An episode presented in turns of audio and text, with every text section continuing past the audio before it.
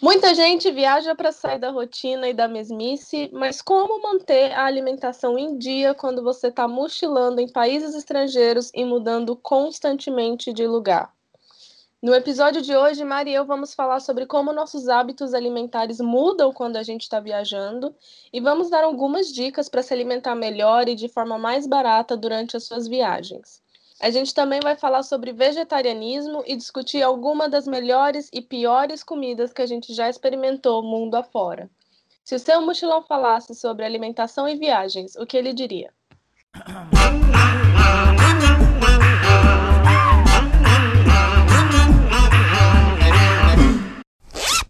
Bom dia, galera! Estamos aqui com mais episódio do Cime Mochilão Falasse, o seu podcast preferido de viagens, que vem com episódios novos toda quinta-feira às 7 da manhã.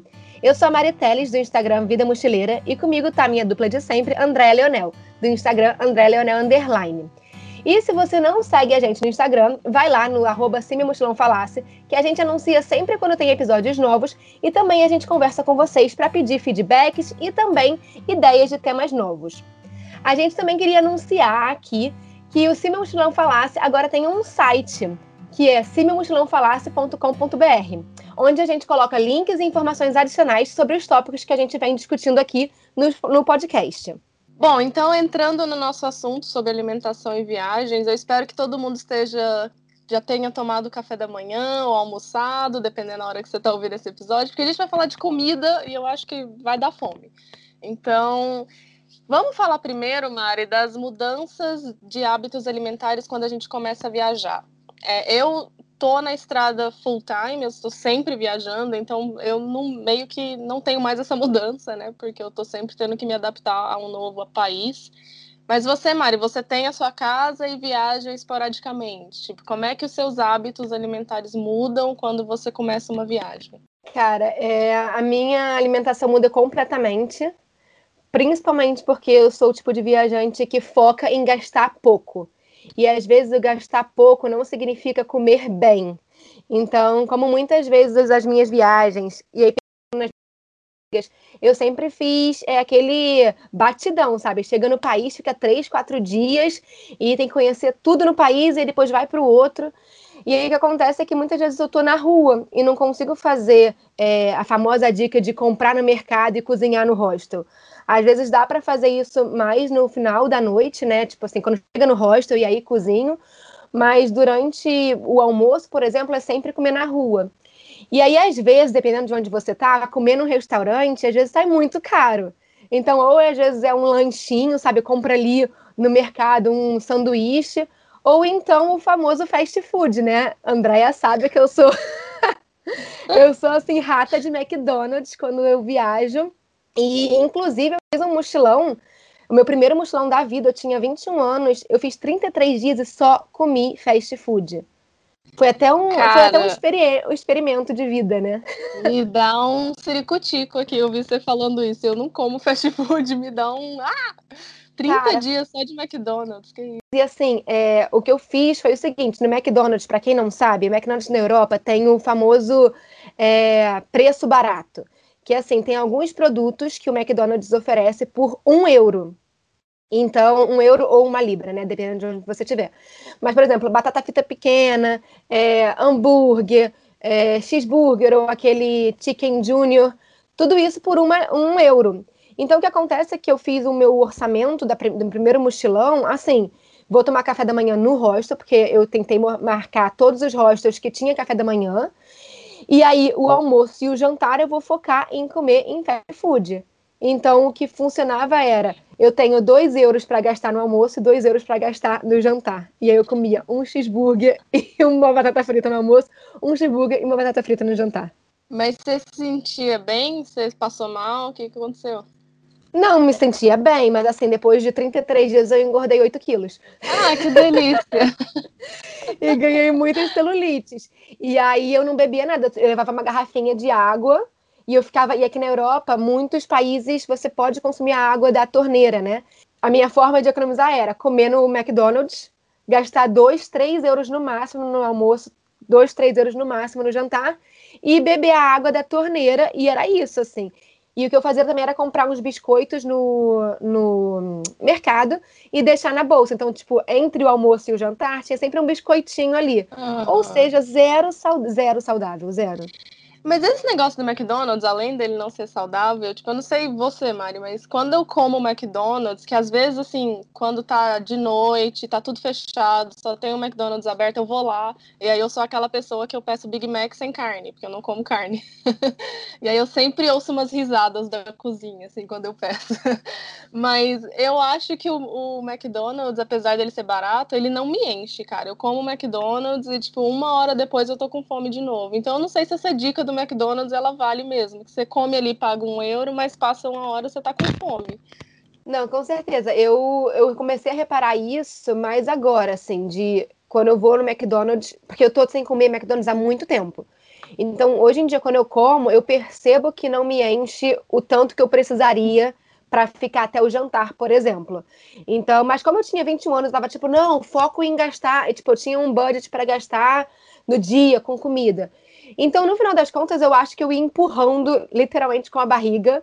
Tipo, ah, tô sentindo fome, mas aí eu como aqui um biscoito.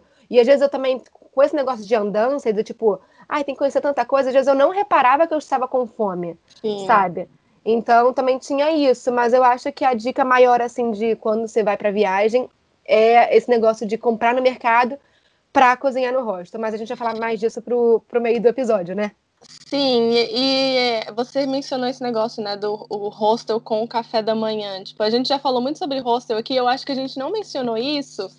É, como é importante, como faz uma diferença muito grande você é, reservar um hostel ou até um hotel, né, que tenha café da manhã. Às vezes eu pago até um pouco mais caro no hostel para ter o café da manhã, porque vale a pena, porque se você eu, quando eu tenho um hostel com café da manhã, no início do dia, eu como, assim, com um café da manhã bem completo mesmo, me encho. E aí, tipo, eu consigo, às vezes, até pular o almoço, ou fazer só um snackzinho menor na hora do almoço.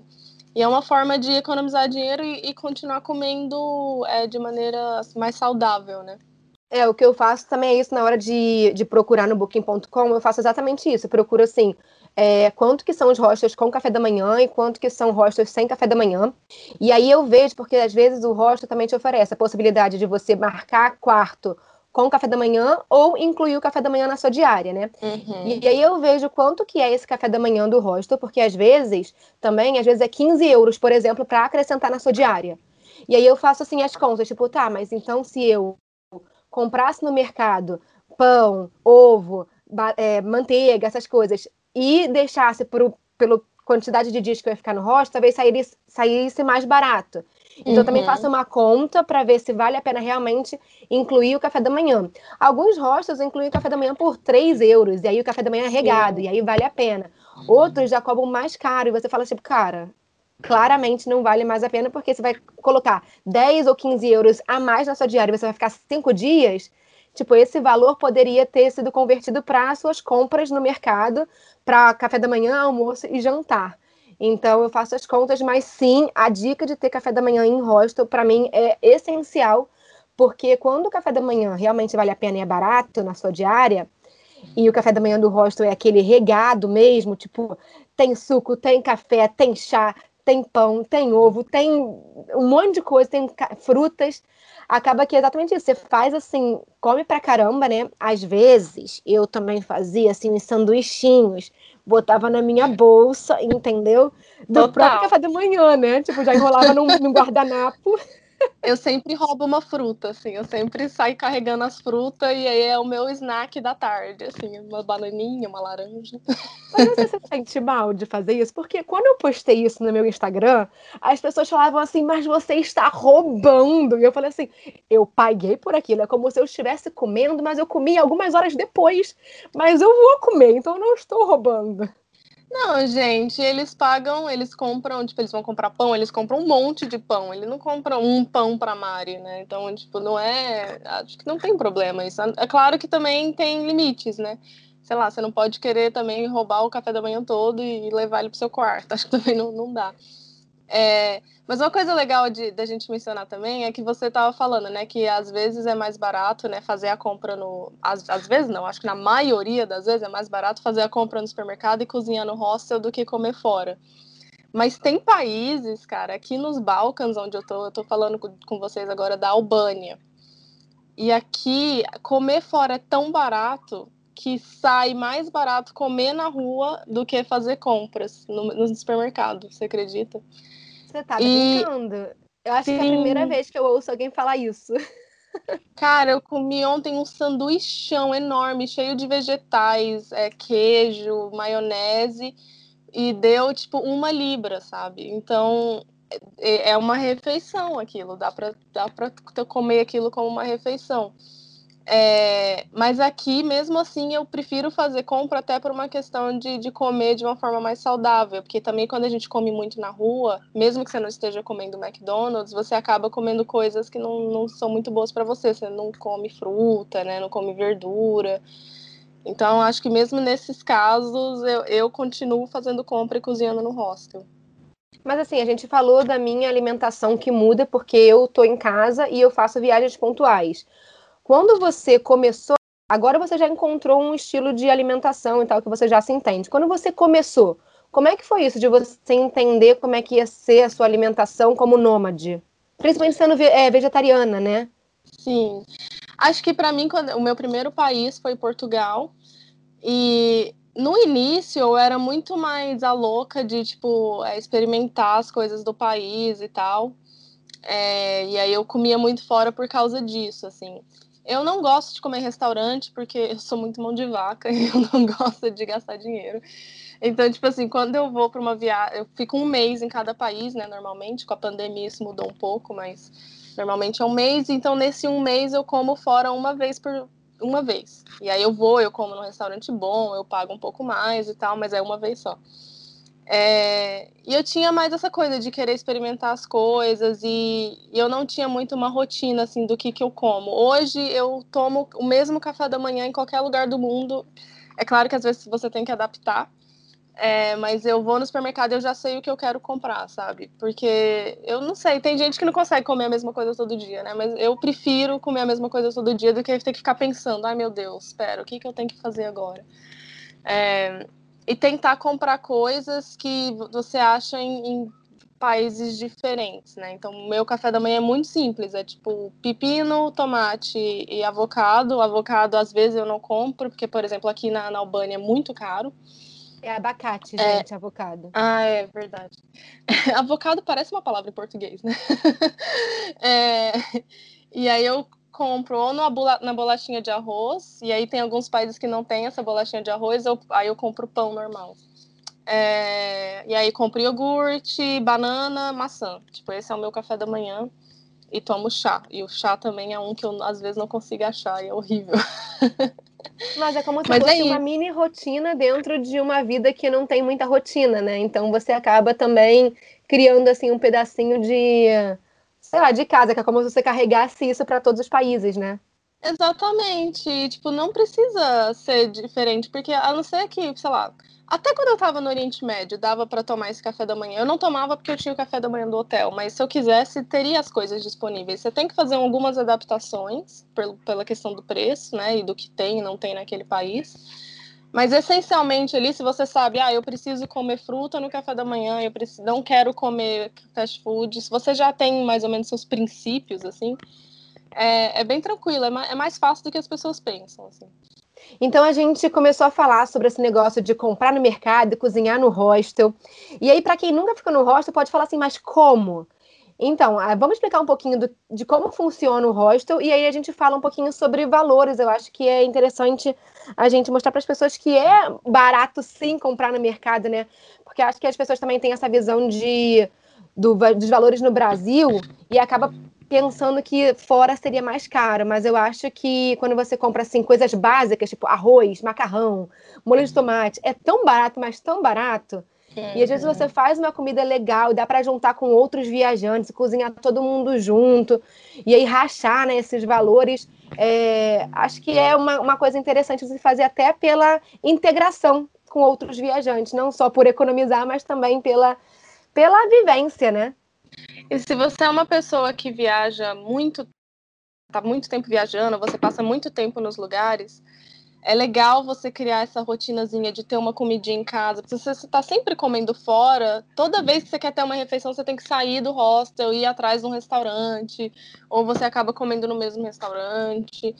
Então é legal, cria uma coisinha mais de casa, assim, sabe? Você faz as coisas que você gosta. Eu gosto muito, de, desde que eu vim do Líbano, eu comecei a aprender receitas locais e tentar fazer, sabe?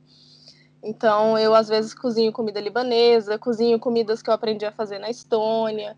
Então, isso é legal também que você pratica um pouco da, da cultura local, assim. Mas na questão dos preços, é legal falar para a galera que, sim, normalmente comida seca, os secos, né? Tipo arroz, macarrão, essas coisas, costuma ser barato. Frutas vai depender muito de onde você tá. Fruta na Inglaterra, às vezes é caro, dependendo da fruta. Já na Espanha, em Portugal, é super barato. Aqui na Albânia, coisas que são caras. O, o, cara, o abacate aqui, ele custa 4 libras por abacate pequeno. Ele é minúsculo, ele custa 4 libras. Então tem que fazer essas adapta adaptaçõezinhas. Carne eu já não sei falar, não sei se a Mari sabe sobre preços de carne em, em, em países diferentes. É, eu não sei falar especificamente de carne nos outros, é, nos outros países. Eu vou falar da Inglaterra, que eu acho que pode ser um, uma boa medida de referência, porque deve ser mais ou menos parecida. Porque quando eu viajo para outros países, eu geralmente, quando eu cozinho no hostel, eu cozinho assim, macarronada. É, antes que eu comia porco, eu comia, tipo, macarrão com salsicha, sabe? Tipo, macarrão com ovo. Era sempre macarrão e alguma coisa. Porque é fácil, rápido e todo mundo gosta, sabe? Mas uhum. de carne, por exemplo, frango aqui na, na Inglaterra é, bar é mais barato do que carne, né? Então, assim, frango, a gente consegue. Você consegue encontrar o frango inteiro, por, uhum. tipo, todo, frango todo, é, por 3 libras, por exemplo. Então, cara, dependendo se você for juntar com outros, com outros viajantes, sai muito barato. É, se você for comprar o frango assado, tipo o frango de padaria, sabe? Que você vê rodando, uhum. é, ele sai assim, R$4,50, dependendo do tamanho do frango, 5 libras, o que eu acho relativamente barato, assim, se você for pensar que é um frango inteiro. E carne, depende do, do pedaço da carne que você vai comprar e de que tipo de, de parte ou de que tipo de carne você vai comprar. Eu também não tô comendo carne de vaca já faz um ano. Uhul. E. Uhul. É, mas ele é mais, é mais caro sim. Então, aí você consegue encontrar filés assim por 3, 4 libras também. Se você for comparar com a quantidade de, do que vem no, no, na porção de frango, do que vem na porção de, de carne, a carne é mais cara. Mas uhum. Eu acho que principalmente para quem quer fazer assim, é, cozinhar em hostel, a gente pode falar também da questão da free shelf, né? Inclusive, enquanto a Mari estava falando, eu lembrei de um site que a gente que eu já usei para saber é, custo de vida, né? Principalmente nessa parte do supermercado, né? Da alimentação. É um site chamado Numbeo, é, N-U-M-B eo.com. A gente vai botar lá no site do cinemochilãofalasse.com.br, no post desse episódio, a gente coloca esse link para vocês. E você pode colocar qualquer cidade e qualquer país do mundo e ele te fala quanto custa as coisas, tipo, básicas de supermercado. Então, por exemplo, eu tô aqui na página da Albânia e ele fala, ah, tipo, 100 gramas de arroz custa 13 leque, né, que é a, a, a moeda daqui. Então ele fala é, leite, pão, arroz, ovos, queijo, para te dar uma noção do custo de vida naquele país. Então é um site legal para vocês darem uma olhada se vocês estiverem fazendo o orçamento da viagem de vocês. E aí, falando sobre essa questão de cozinhar em hostel e tal, tem a questão da free shelf. O André é expert nisso. É, para quem não sabe, a free shelf é uma prateleira que onde é, hóspedes viajantes que já passaram pelo, pelo hostel deixam é, artigos que eles não usaram. Então, quando eu falo artigos, pode ser desde sal, óleo, é, às vezes manteiga, às vezes até coisas mais é, pomposas, tipo, deixa um sorvete que não comeu, deixa ali um suco que não bebeu. Mas assim, a gente fala free shelf porque pode ser que ela esteja fora da geladeira, pode ser que esteja na geladeira, e aí, se a pessoa for embora e e ainda não, não expirou né, aquele produto, fica ali para os voluntários ou para outros hóspedes, não é só para voluntário não, mas se você é um hóspede e está ali na free shelf, geralmente tem indicação, né, de que é pode pegar, e aí você pode usar Sim. quanto você quiser, sempre respeitando também que tem outras pessoas que vão usar, mas assim, é, é, bom que você não precisa usar sal, por exemplo. Às vezes você vai comprar um sal e o sal geralmente é grande, né? Você vai comprar, sei lá, é. 500 gramas de sal para usar, tipo, duas pitatas. Então é bom, porque você tem sal, você tem é, o óleo, que você não precisa comprar também. E às vezes muitos hostels até compram para deixar para os viajantes. Nem é coisa de outros, via, é, de outros viajantes. É o próprio hostel que deixa ali, né? Cara, isso faz uma diferença tão grande, porque a quantidade de vezes que tipo, eu tive que comprar um azeite ou, e aí, tipo, a, terminou a minha viagem, eu ainda tinha azeite, eu tive que carregar azeite na mala. Azeite é uma coisa cara na maior parte da Europa, né? Na parte norte da Europa. Então, tipo, na minha mala eu já viajei com cebola na mala também. Tipo, porque quando as minhas. Quando a, eu ainda tenho comida, eu não largo na free shelf, eu levo, né? Porque é pessoa mão de vaca, né, gente? Mas essa questão da free shelf, ela é, é muito legal, porque para quem nunca ficou em hostel, né, você tem que colocar um nome na sua, nas suas coisas e normalmente você põe a data do check-out. E aí quem é voluntário, né, eu sempre voluntario, né, nos hostels, fica é uma das suas tarefas normalmente é olhar a geladeira e tirar esses alimentos que são de hóspedes que já foram embora e colocar nessa prateleira de graça, né, que é a comida onde todo mundo pode pegar. Então você como voluntário você tem acesso a essas coisas, né, antes de todo mundo. Então, cara, tipo, eu já fiz refeições de coisas que eu peguei no free shelf, eu já fiz, já eu lembro que uma vez, eu nunca vou esquecer esse dia, eu achei queijo camembert na free shelf lá na Espanha. É, então, assim, você acha coisas fodas. E às vezes eu até fazia um desafiozinho, assim, de tipo, ah, eu vou. Eu tenho que agora na Free Shelf fazer uma refeição só com as coisas da Free Shelf. É, isso, além de economizar dinheiro, é uma coisa também de você reduzir é, lixo, né? De você reaproveitar as coisas, não deixar as coisas irem para o lixo. O que é legal, assim, porque tem muita gente que às vezes vai embora do hostel e não sabe que tem free shelf e joga a comida no lixo, sabe? A comida tá perfeita. Então, é, eu acho que é bom para o planeta e é bom para o seu bolso também. André faz tipo desafio de Masterchef. Bom, eu tenho uma cebola, eu tenho um alho e eu tenho um manjericão. O que, que eu faço com isso? Exatamente. Ah, a gente tem que adicionar um pouco de adrenalina né, na vida. Mas uma coisa que a gente reforçar aqui é que a maioria dos hostels tem cozinha disponível para os viajantes. E aí, uma coisa legal de falar, para quem nunca ficou em hostel, é que todos os utensílios de cozinha já tem no hostel. Você não precisa levar a sua panela, você não precisa levar a sua frigideira. Isso tudo tem no hostel. O que você precisa comprar é só a comida em si.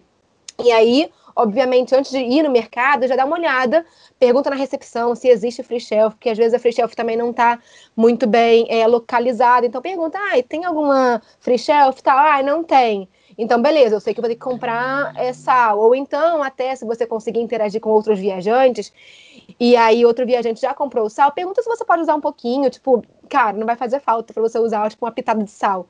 E eu acho que a comunicação é muito importante, tanto para você entender com o hostel quanto com outros viajantes, até de fazer uma noite, talvez, de todo mundo é, cozinhar juntos. Eu lembro que eu fiz isso em Madrid, na minha primeira mochilão, e foi muito maneiro. A gente juntou três viajantes assim, e um cara falou assim: Ah, eu vou cozinhar.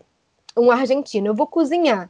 É, mas aí vai ser legal se vocês quiserem é, entrar no, no racha da comida e me ajudando. Tipo, ah, a Mari corta a cebola e o alho, fulano é, faz não sei o que, sei lá o que, que o fulano estava fazendo, e eu vou fazer tudo mas a gente divide o valor. E aí sai tão baratinho que no final das contas saiu mais barato do que comer o McDonald's, porque foi na minha viagem que eu só comi McDonald's, teve uma noite que eu comi é, no hostel. E aí foi tão divertido, porque a gente depois sentou, eles, eu não, eu não bebo vinho, mas eles compraram vinho. E aí foi tão divertido assim, aquele momento de tipo, todo mundo cozinhando junto, depois sentar e comer junto. Que foi o um uhum. momento que a gente ficou lá tentando falar em inglês, espanhol, português. Foi uma mistura tão louca que ninguém sabia falar inglês direito. Aí ficou aquele nego... aquela conversa tão doida. Mas foi uma coisa que, para vocês verem, que me marcou, né? Tipo, no meio de um mochilão que eu só comi fast food, esse dia me marcou tanto que. por causa de comida. Então, assim, eu acho que também a comida conecta, né? Uhum. É, então eu fico uma ideia aí para vocês de procurarem hostels que não só tenham café da manhã, mas que também tenham cozinha disponível. Que tem alguns hostels que não tem cozinha disponível, e aí é legal checar também na hora do booking o que, que oferece né, no seu hostel lá embaixo no, no booking.com tem o, as áreas que você pode usar, usufruir do, do hostel. É, e aí entrando nesse tópico de, de, de, cozinhar no hostel, né, Mari? Você tem uma receita assim que você faz quando você está em hostel, uma receita que é fácil, que não requer muito ingred muitos ingredientes. Eu, eu já estou pensando aqui, eu podia fazer um livrinho de receitas de hostel, assim, porque eu tenho várias. eu tô rindo muito, você fala receitas, e na minha cabeça só vem assim: é, macarrão com ovo. Mas é, é uma receita. receita. porque às vezes você tá pensando, o que, que eu faço para comer? Você não tem noção, é macarrão com ovo? Não, é uma comida, ué. Porque antes era macarrão com salsicha, sempre, assim, não tinha, eu, não, eu nem pensava duas vezes, eu ia no mercado e já procurava salsicha, macarrão, é isso. Mas Tem molho? Falei, ah, não, com molho, com molho. Ah, tá. A não ser se eu queira ser muito mão de vaca, aí vai sem molho e faça um macarrão alho e óleo. Mas assim... Sim, já fiz muito. Quando acabou o, toma o molho de tomate, você tem um pouquinho de alho ali, você pegava aqui fazer um macarrão alho óleo rapidão. Mas eu, mas eu tento sempre comprar assim, tipo, um pote de de molho de tomate, macarrão, geralmente o óleo e o sal eu uso do, do da Free Shelf, e aí e o, a salsicha, né? Agora que eu não como mais é, carne de porco, eu, eu boto ovo é, no lugar, né? Mas agora eu também como legumes. Antigamente eu não comia legumes como eu viajava. Então isso também dificultava a minha vida em termos de cozinhar. Então, por exemplo, hoje em dia, uma coisa que eu faço muito aqui em casa, que provavelmente vou levar para a vida de hostel, é, é que agora eu não estou viajando há mais de oito meses. mas, Todo mundo, é? É, mas acho que uma coisa que eu tô cozinhando muito em casa, que eu levaria pra minha vida de, de hostel, é, eu coloco assim, tipo, corto os pimentões, corto cebola, alho, é, abobrinha, berinjela, sabe? Misturo tudo, coloco num molho de tomate, refogo tudo, coloco o macarrão, e para mim isso já, já, é o suficiente, assim, sabe? É uma coisa que, por exemplo, eu tenho é, percebido que me satisfaz e é fácil de cozinhar. Mas você tem alguma comida assim que você acha que é tipo fácil que você faz sempre? Olha, quando eu vou para o supermercado, eu chego no país, eu vou para o supermercado, eu compro. Todo mundo pega a sua caneta e seu papel e escreva a listinha de compras. É, eu compro alho, cebola, tomate, é, maçã, banana, é, e aí um carboidrato, ou arroz ou macarrão, depende do que eu tô afim de fazer. E aí você já consegue fazer várias coisas. Aí eu também gosto de comprar lentilha, como eu não como carne, eu preciso de, de uma coisa de ferro né, e proteína, então lentilha é o que, que faz a diferença. E aí, ó, coisas muito fáceis de fazer. Você pode fazer um prato que eu aprendi a fazer no Líbano, que é só arroz, lentilha e cebola. Só super fácil de fazer. Eu posso deixar a receita lá no, no meumochilãofalasse.com.br. Uma outra coisa que eu gosto de fazer, que é um prato português, que é um prato que chama é, arroz com tomate, que é literalmente isso. Você cozinha o arroz e joga um tomate, o arroz fica vermelhinho, é, põe cebola e um alho também, né? Cebola e alho, gente, é a primeira coisa essencial. Se você vai cozinhar, você tem que comprar cebola e alho. E é uma coisa que tem em todos os países e costuma ser barato. Então, esse tomate com arroz é uma coisa legal para fazer. Eu, às vezes, faço, até aprendi isso na Cat Farm, no nosso voluntariado. É, é uma comida que faz muito, mineiros fazem muito, a minha mãe é de Minas, e ela faz, chama kibebe, que é uns, são vegetais, tipo, normalmente é batata e carne, eu faço batata com cenoura e outros vegetais que dá para você co. É, e aí você cose eles, que palavra estranha. e aí você cose eles e põe um, um caldinho de vegetais, uma coisa assim para dar um gostinho no caldinho e faz isso com arroz. Então aí são essas algumas receitas que eu gosto de fazer. No café da manhã você também pode fazer é, mingau, né, com aveia. Aveia é uma coisa que costuma ser barato também, é uma coisa que eu faço bastante. É, e o clássico macarrão, assim, mas mesmo quando eu faço macarrão, eu, eu não pego só, cozinho macarrão e jogo o molho em cima, sabe? Eu gosto de é, cozer uma. Cozer, gente? Eu gosto de fritar uma cebola com alho e aí eu jogo o molho. Eu gosto de dar uma incrementada no molho, sabe? Se tiver ervas no, no hostel, eu não compro ervas, que é um negócio que você vai ter que ficar carregando. Então eu uso também para temperar. Então, mesmo que você vai fazer algo simples, dá para fazer gostoso, né? E aí, tipo, se você tá pensando, caraca, mas você cozinha todo dia, toda vez que você vai fazer uma refeição, você cozinha, tipo, não. Eu sempre, normalmente na segunda-feira, faço uma refeição que me dure a semana inteira. Guardo no, no potinho de plástico e ponho na geladeira. E aí, durante a semana, eu vou comendo, entendeu? Então, tem como fazer isso de uma forma muito fácil e eficiente. Mas uma coisa também que eu aprendi a fazer recentemente, que é brusqueta. Brusqueta Sabe? é bom. Uhum. É, que tipo, você compra assim, tipo, um pão. Ai, tem um pão aí específico, acho que é pão de brusqueta. E aí é, faz, tipo, aqueles é, tomates pequenininhos, que eu acho que é cherry tomato. Aqueles é. cherries pequenos. Aqueles cherries. Corta aquele... um tomate grande e pequenininho também. é, com, corta o tomate pequenininho, coloca aquela cebola roxinha e coloca azeite e tal. E se você puder, tipo, se tiver, aquele queijo feta, mas se não tiver queijo, vai sem queijo mesmo. E o marketing ou outro queijo. E o Mark me ensinou também a fazer brusqueta, mas com, é, com um molinho que tem pimentão e abobrinha. Então, em vez do tomate e o, a cebola, é, pimentão e abobrinha também fica muito gostoso. E também é fácil de fazer, você faz o molinho e depois o pão você vai só esquenta o pão na chapa, tipo, só para dar um aquele gostinho um pouquinho de queimadinho, sabe? Eu tenho, eu tenho esse negócio uhum. com gostinho de queimadinho. E aí bota e, e tipo, Faz, pode até ser para janta, né? Se você não quiser, tipo, ai, tô cansada, andei o dia inteiro, não quero esquentar nada, faz ali e come. É, é gelado, né? Você come, é, pelo menos eu como gelado, assim, tipo. Eu como quente, saindo do forno. como quente? Não, eu como gelado. Aquela. Eu como como. como eu como. Ai, mas a, a, o marido da Mari é um ótimo cozinheiro, cara. Eu tenho muita inveja. A Mari passa muito bem, né, Mari? Não, e aí é esse negócio, é porque ele cozinha muito bem e o que, que, bem, e o que, que acontece? Eu, às vezes, relaxo e ele cozinha, às vezes eu não pego as dicas de, de receitas, né? Porque podia estar do lado aprendendo, mas o que eu faço? Fico na sala e quando tá pronto eu vou lá comer. Entendeu? e aí eu acho que eu, eu dou uns mole aí nesse negócio de, de cozinha. Mas, André, você vai ser muito bem alimentado no Natal. Uh! Sempre. Você acha que eu passo Natal na casa da quê? Pra comer.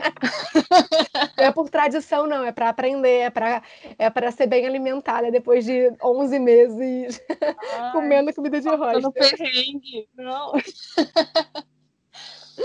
Mas agora entrando então na questão de fazer compras, né? Supermercados em países diferentes, às vezes eles mudam um pouco, né, a forma como as coisas funcionam, não só preços, né, mas uma coisa que me veio à cabeça é, falando sobre esse tema é quando eu vou a Paris, porque. Ai, eu suei muito rica agora, né? Quando eu vou a Paris.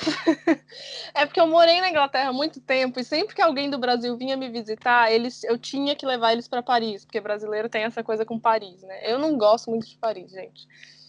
É, e aí, sempre que eu vou para lá com algum parente, né? É, eu sou tratada muito mal em restaurante. Eu, eu não sei se as pessoas tiveram experiências diferentes, mas quando eu como fora em Paris, eu sou tratada muito mal. Eu tenho várias histórias é, de horror, assim, é, sobre tratamento de restaurantes em Paris. Então, quando eu vou lá, eu sempre vou no supermercado e eu só compro coisa de supermercado, tipo, faço meu sanduichinho, mesmo se o hostel, o hostel que eu fico lá, eles não têm cozinha. Então eu fico comendo sanduichinho, pão de forma, com queijo, só para não entrar no restaurante e ser maltratado pelos parisienses. É, mas você tem alguma. Você lembra de algum supermercado estranho, alguma coisa estranha, Mari, que você viu em algum país que você foi? Cara, estranho é, não, mas eu tive muita dificuldade, assim, é, principalmente quando eu falava pouquíssimo inglês de entender algumas dos pacotes. Às vezes eu estava procurando alguma coisa e falava que eu não consigo achar. Por exemplo, quando eu fui na Polônia, República Tcheca, eu sofri um pouco para entender o mercado em si, né? Porque é na língua deles. E às vezes tem ali pequenininho em inglês, mas se você não fala muito bem inglês, você fica meio tipo, ai. Então eu vivia com o celular, tipo, para tentar traduzir as coisas. Então, uma ida no mercado que era para durar, sei lá, 30 minutos, às vezes durava tipo uma hora e meia até achar o que eu queria, sabe? Então era tipo um uhum. dia de ir no mercado. Mas assim, coisa estranha eu nunca, eu nunca, não tô me lembrando assim, se eu vi. É, eu sei que na, na Espanha, num, naquele mercado é, de rua da Espanha, tem muitas coisas é, expostas, né? Muitos é, animais expostos. É, e aí eu fiquei um pouco chocada, assim. Mas de, de resto, é, eu acho que na Tailândia, mas era aquele mercado também de rua, tinha também muitos animais expostos, tipo, é, completamente mortos, assim, não era partes. É porque a gente está acostumado uhum. com partes. E aí, quando eu vi, assim, o animal todo preso, sabe, com a cabeça, com tudo, assim, presinho, assim, assado. Aí me deu um pouco de, tipo, mas assim, Sim. fora não era um mercado, mercado era mais, assim, coisas de rua. Mas fora isso, acho que é muito parecido, tem as, também exceções, né? Tudo, tudo como no Brasil. Só tem essa questão da língua que eu acho que dificulta um pouco. Uma coisa de falar também é que aqui na Europa, muitos supermercados têm a parte de você fazer o seu próprio check-out com a, com, com a, com a comida, né? Então, assim, no Brasil a gente está acostumado a ter caixa uma pessoa passando para você uh, os alimentos. Aqui na Europa, você vai ver que muitos, é, muitos mercados, você mesmo faz o scan, o scan da sua, do seu alimento, você mesmo mexe ali na, na telinha e você mesmo paga. E aí tem sempre um atendente que pode te ajudar se der merda, ou principalmente se você comprar é, bebidas alcoólicas, você precisa é, mostrar a sua identidade e também precisa ter aprovação.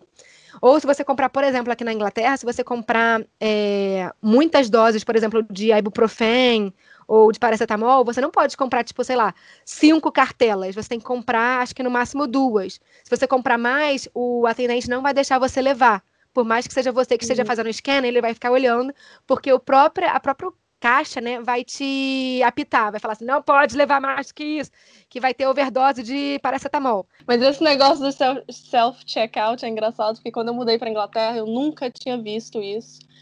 E eu passei, tipo, os primeiros seis meses do, morando na Inglaterra, eu não usava o self-checkout, porque normalmente tem uma pessoa, um caixa com pessoa e vários self-checkouts, né? E aí eu só ia no caixa da pessoa, porque eu ficava com medo, tipo, eu falava, pô, sei lá, eles vão achar que eu tô roubando alguma coisa, sei lá, esquisito isso aqui. Mas depois a gente acostuma, né?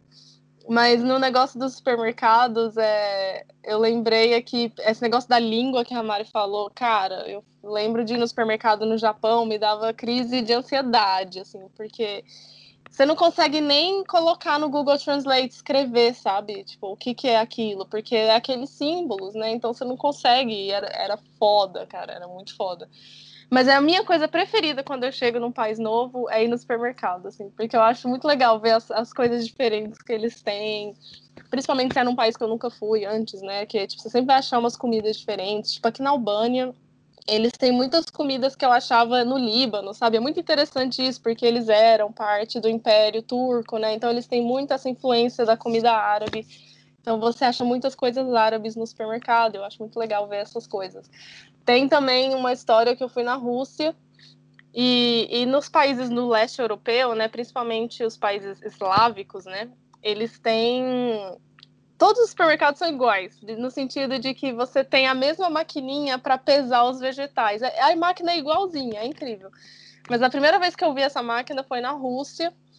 E, tipo, eu não sabia que você tinha que pesar as suas coisas você mesmo. Eu vi a máquina e eu fiquei meio confusa de como usar a máquina, porque aqui nos, nos países eslávicos, né, no, no, no leste europeu, de uma forma mais generalizada, cada vegetal tem o seu número e aí você leva o seu vegetal, põe na balança, escreve o número do vegetal, aí a própria balança já calcula o preço e aí você põe. Mas, tipo, na primeira vez que você vai, até você perceber que é assim, e tá tudo em russo, né? Então, eu, eu lembro que eu levei tudo pro caixa, assim, sem pesar, e aí as, as mulheres ficaram tipo, ai, que inferno, essa turista, né? E vai catando as minhas coisas, e, tipo, eu, uma fila enorme atrás de mim, elas indo lá pesar minhas coisas, aí mas você aprende, né? Tipo, depois na segunda vez eu já fui assim, aí eu fingi que eu sempre fiz aquilo, sabe? Que eu sempre morei ali, aí eu fui peguei, assim, tipo, achei maravilhoso, tipo. É, então tem esses perrenguinhos de supermercado, assim, tipo, mas eu, eu acho muito legal, cara. Eu acho que o supermercado dos países, ele, ele diz muito, assim, sobre a cultura do país, de uma forma geral, assim. E eu vou falar aqui rapidinho é, só valor, os valores assim de coisas básicas, só para vocês terem uma noção, mas aí deve ser mais ou menos um.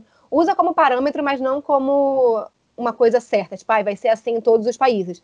Mas falando aqui da Inglaterra, por exemplo, arroz, você comprar um arroz de um quilo, é, parborizado, né, que é o que eu gosto, você vai pagar aí em torno de uma libra e vinte em um quilo.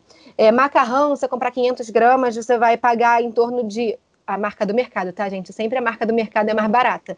É, então, eu estou falando aqui do valor de, de, do Tesco, né? É, macarrão, por exemplo, você consegue encontrar por 30, 30 cêntimos até 50 cêntimos. É bem barato. Ovo, se você for comprar 12 ovos, você consegue comprar aí por 1,20, 1,30 também.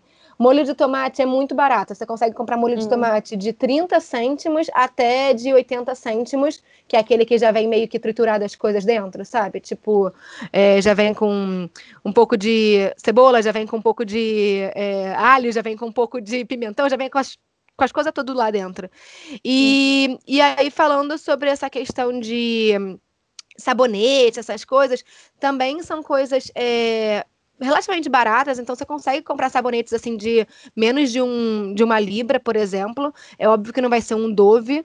O Dove é tipo uma libra. Mas assim, se não for o Dove, é mais barato. É, shampoo e condicionador você consegue encontrar, por exemplo, na Poundland por uma libra, é, até uhum. às vezes uhum. mais barato. Então, assim, rola de você comprar as coisas baratas e shampoo e condicionador é uma coisa que você vai carregar, né? Assim, apesar de que se você estiver viajando de avião, você não vai poder carregar o shampoo e condicionador com você, porque é mais do que 100, li 100, 100 libras, que é mais do que 100 ml.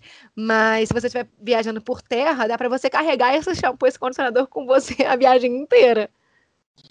Não, e é uma dica legal também é de falar que mesmo na, dentro da mesma cidade, os supermercados, né, como no Brasil, eles têm preços diferentes, né? Então sempre pergunta para o dono do hostel qual que é o supermercado mais barato. Eu sempre pergunto, onde que você faz suas compras? E aí eu vou lá. Às vezes é um supermercado um pouco mais afastado da cidade, né? Então, se você achar que vale a pena, eu sou mãe de vaca, eu vou longe se eu tiver que ir para pagar mais barato. É, mas tem essas nuances também. É, vamos falar então agora, Mari, das comidas, né? Tipo, as melhores comidas do mundo. Qual foi, assim, o prato inesquecível que você já experimentou nas suas viagens? Ai, cara, essa, eu sou uma pessoa muito. muito básica, assim, porque eu amo a comida da, de Portugal.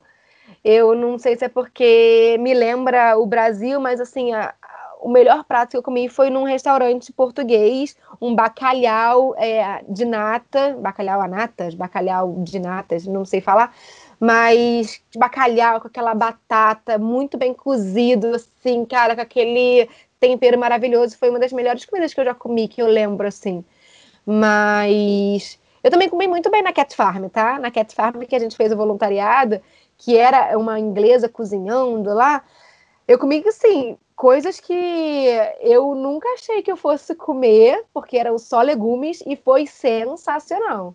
Cara, e também tem uma coisa de você ter família portuguesa, te lembra um pouco a sua, sua casa, né? Casa, As comidas sim. que você comia em casa. E tanto isso é verdade que a minha culinária preferida é a libanesa. E eu tenho família libanesa, eu sempre comi comida libanesa em casa. E eu, pra, eu eu, eu fui para o Líbano agora, né, em março, passei lá, e eu sempre já tinha, já fui, já tinha ido em mais de são, uns 25 países, né, eu já perdi a conta. E eu sempre falei, não, a culinária do Brasil é a melhor culinária do mundo. Até o dia que eu pisei no Líbano, cara. o dia que eu pisei no Líbano, eu falei, é, realmente, a culinária do Brasil é a segunda melhor do mundo, porque a culinária do Líbano é um negócio bizarro de gostoso, assim, tipo, tudo que você come tem um tempero maravilhoso Inclusive, a gente fez um episódio sobre Líbano, né? A gente tem o episódio número 40, é um episódio que eu conto dessa minha estadia lá durante a pandemia. Mas é, tipo, é uma comida incrível, é muito fácil para quem é vegetariano. É, eles têm muita carne lá também, mas tem muitas opções vegetarianas, o falafel e tal. E não ache que, tipo, ah, mas eu já comi falafel no Brasil. Tipo, não é a mesma coisa, gente. É, tipo, o tempero deles é uma coisa que você não aprende. Eu, eu eu me arrependo muito que a minha avó não me ensinou a, a, cozinhar, porque ela temperava as coisas dessa forma, mas não é algo que você pega num livro de receita, sabe? Então, o Líbano, para mim, é um, um, grande destaque, assim, na parte de comida. Aqui na região dos Balcãs, é, eles têm é, pastry, eu não sei falar pastry em português, mas eles têm massas recheadas, né?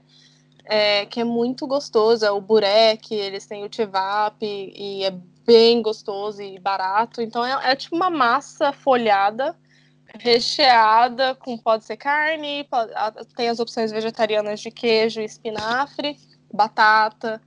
Então é muito gostoso e te enche muito, assim. É, eu gosto muito da culinária aqui dos Balcãs. Culinária russa me, me surpreendeu muito, principalmente a parte de sobremesas. Eles fazem, eles têm um creme que eles colocam em tudo, assim, que é um creme branco que não é muito rico, ele não tem um gosto muito forte e ele não é muito doce, mas ele te, ele ade, ele ade, ele adiciona uma refrescância pro, pro, sobremesa. Eu não gosto de sobremesa muito doce. Então, para mim, assim, a, os russos fazem. Nossa, eu passava o dia. Eu, todo dia eu ia na padaria na Rússia. Comprar os, os, os as bulóticas, os negócios deles lá, que tipo, era muito gostoso. É, e também, sim, preciso dar o destaque da Cat Farm, né? A gente também fez um episódio sobre a Cat Farm, que eu não sei qual é o número do episódio da Cat Farm. 40, 50 e... 46, não. 46, produção, 46. episódio número 46, uma voz do além me falou. É o episódio da Cat Farm, do, do, voluntariado que eu e a Mari fizemos no sul da, da França, e era uma fazenda vegana, né? Então a gente comeu várias coisas diferentes, e tinha uma menina que cozinhava lá, que cozinhava incrivelmente bem. É, então, sim, eu passei muito bem lá também na Cat Farm. Bom, então, para a gente encerrar esse episódio, vamos falar sobre vegetarianismo, veganismo nas viagens. É, André vai basicamente falar sobre esse tópico, porque apesar de eu estar querendo fazer a transição para o vegetarianismo, eu ainda não sou vegetariana, e então eu tenho muito mais acesso a muitas outras coisas, né? Que eu acho que seria, tipo, entre aspas, o normal para muita gente. É, então, o André vai falar um pouquinho pra gente como que é, né? Ser nômade e ser vegetariana e mudar de país a cada mês. Como é que faz essa, essa questão de hábitos alimentares sendo vegana ou vegetariana? Olha, tem países que é mais fácil do que outros, com certeza. É um país que eu sofri um pouco, foi o Japão. O Japão, ele, eles primeiro que eles não falam muito inglês, e segundo que mesmo se você fala a palavra vegetariano, né, em, japo em japonês, eles não consideram peixe carne. Então eu acabei comendo peixe algumas umas duas vezes, que eu sei, né? Eu acho que talvez eu tenha comido mais vezes. É, por causa disso, eu falava a palavra, que é tipo açaí, alguma coisa assim, e aí vinha peixe na minha comida.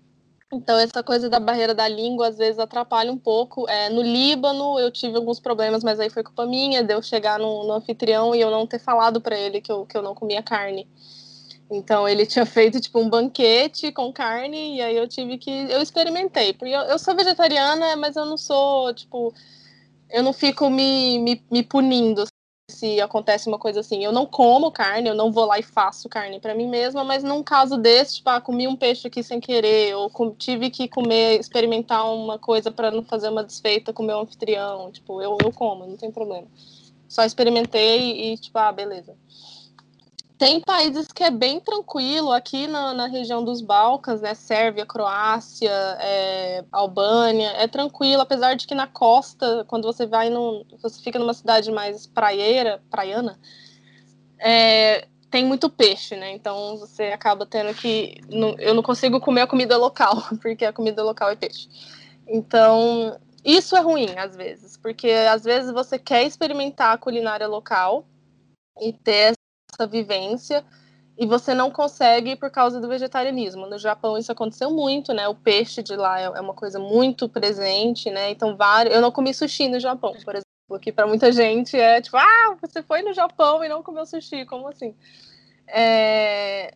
Na Inglaterra é fácil, países é, do, do Ocidente europeu, né? A gente está falando de França, Alemanha, né? Espanha, Portugal costuma ser fácil porque nos, no, nos supermercados eles têm até aquela carne de soja, né, já, já congelada ali, então fica muito fácil, né, que você vai, leva para casa, só põe no forno, sei lá, cozinha e pronto.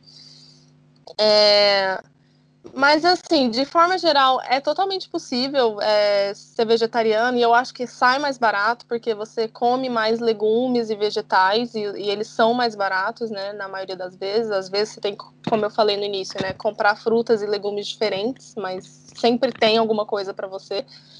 É, comer fora, às vezes, dependendo do país, é um problema. E a barreira da língua, assim, você explicar para a pessoa, ah, não, eu não como carne, mas nem peixe, não, nem peixe, mas e frango? Não, nem frango. tipo, então, e às vezes a pessoa não fala inglês, até que você explica aquilo. Em países muito caros também, quando eu fui para Noruega, eu fui ver a, a Aurora Boreal Noruega, e, tipo, cara, tudo é muito caro lá. Então, às vezes a opção mais barata do cardápio, ela tinha carne. E era uma cidade de costa, então tinha muito peixe também. Então eu tinha, eu tinha que acabar comendo coisas que eram caras, mais caras do que já é caro. Assim.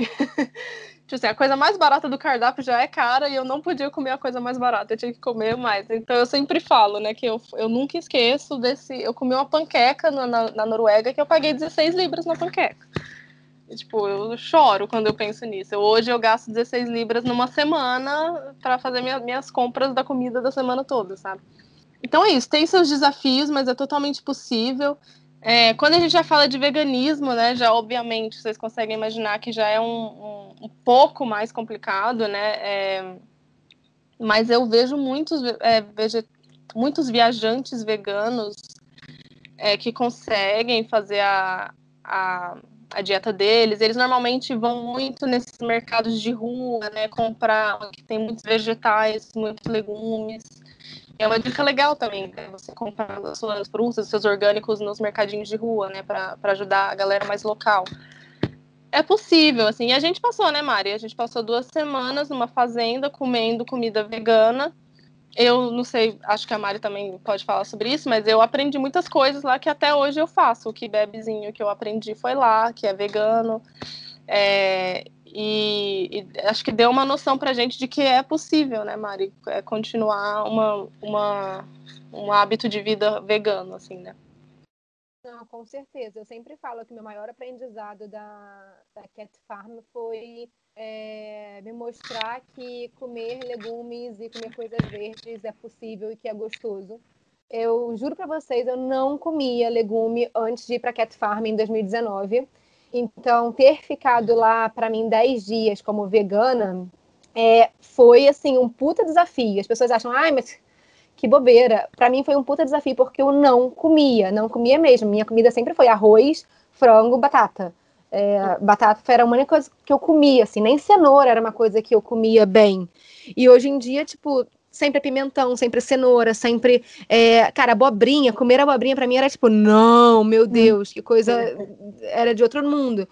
E hoje a abobrinha tá sempre na minha lista de supermercado. Então, é, com certeza eu acho que é um pouco mais difícil para as pessoas que são veganas, porque na verdade não é que seja difícil, porque exige mais procura, exige mais paciência de encontrar as coisas. Enquanto uhum. a gente, como viajante, está sempre, por exemplo, é, querendo fazer as coisas de forma mais barata e mais rápida e mais fácil, para quem é vegano, talvez exija mais é, esforço, né?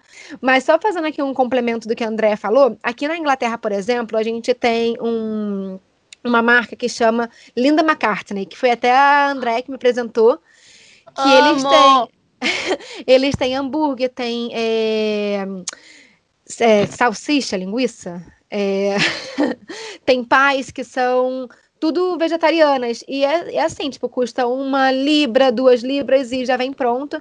Então você paga, assim, acho que duas libras e vinte em dois hambúrgueres e é, é vegetariano é só você colocar no forno e já tá pronto, sabe? Então, às vezes, economiza o... muito tempo. E o hambúrguer é melhor do que muito hambúrguer de carne que eu já comi na minha vida, gente. Muito, é muito Nossa, bom, é assim. É muito... Eu acho que eu, eu não consigo mais nem lembrar, assim, qual é o gosto de um hambúrguer de verdade, porque já faz um ano que eu tenho comido esse hambúrguer vegetariano. É bom lembrar também, avisar as pessoas, né, que essas coisas de soja processadas, né, é uma delícia, maravilhoso, mas se você comer só isso também faz mal, né? Eu, eu me sinto um pouco mal se eu como essas coisas processadas muitos dias seguidos, me faz um pouco mal. Sim, não, com certeza. É pra gente intercalar aí, não é pra você comer todo dia, não. Mas melhor do que comer fast food todo dia. Nossa, com certeza, sim.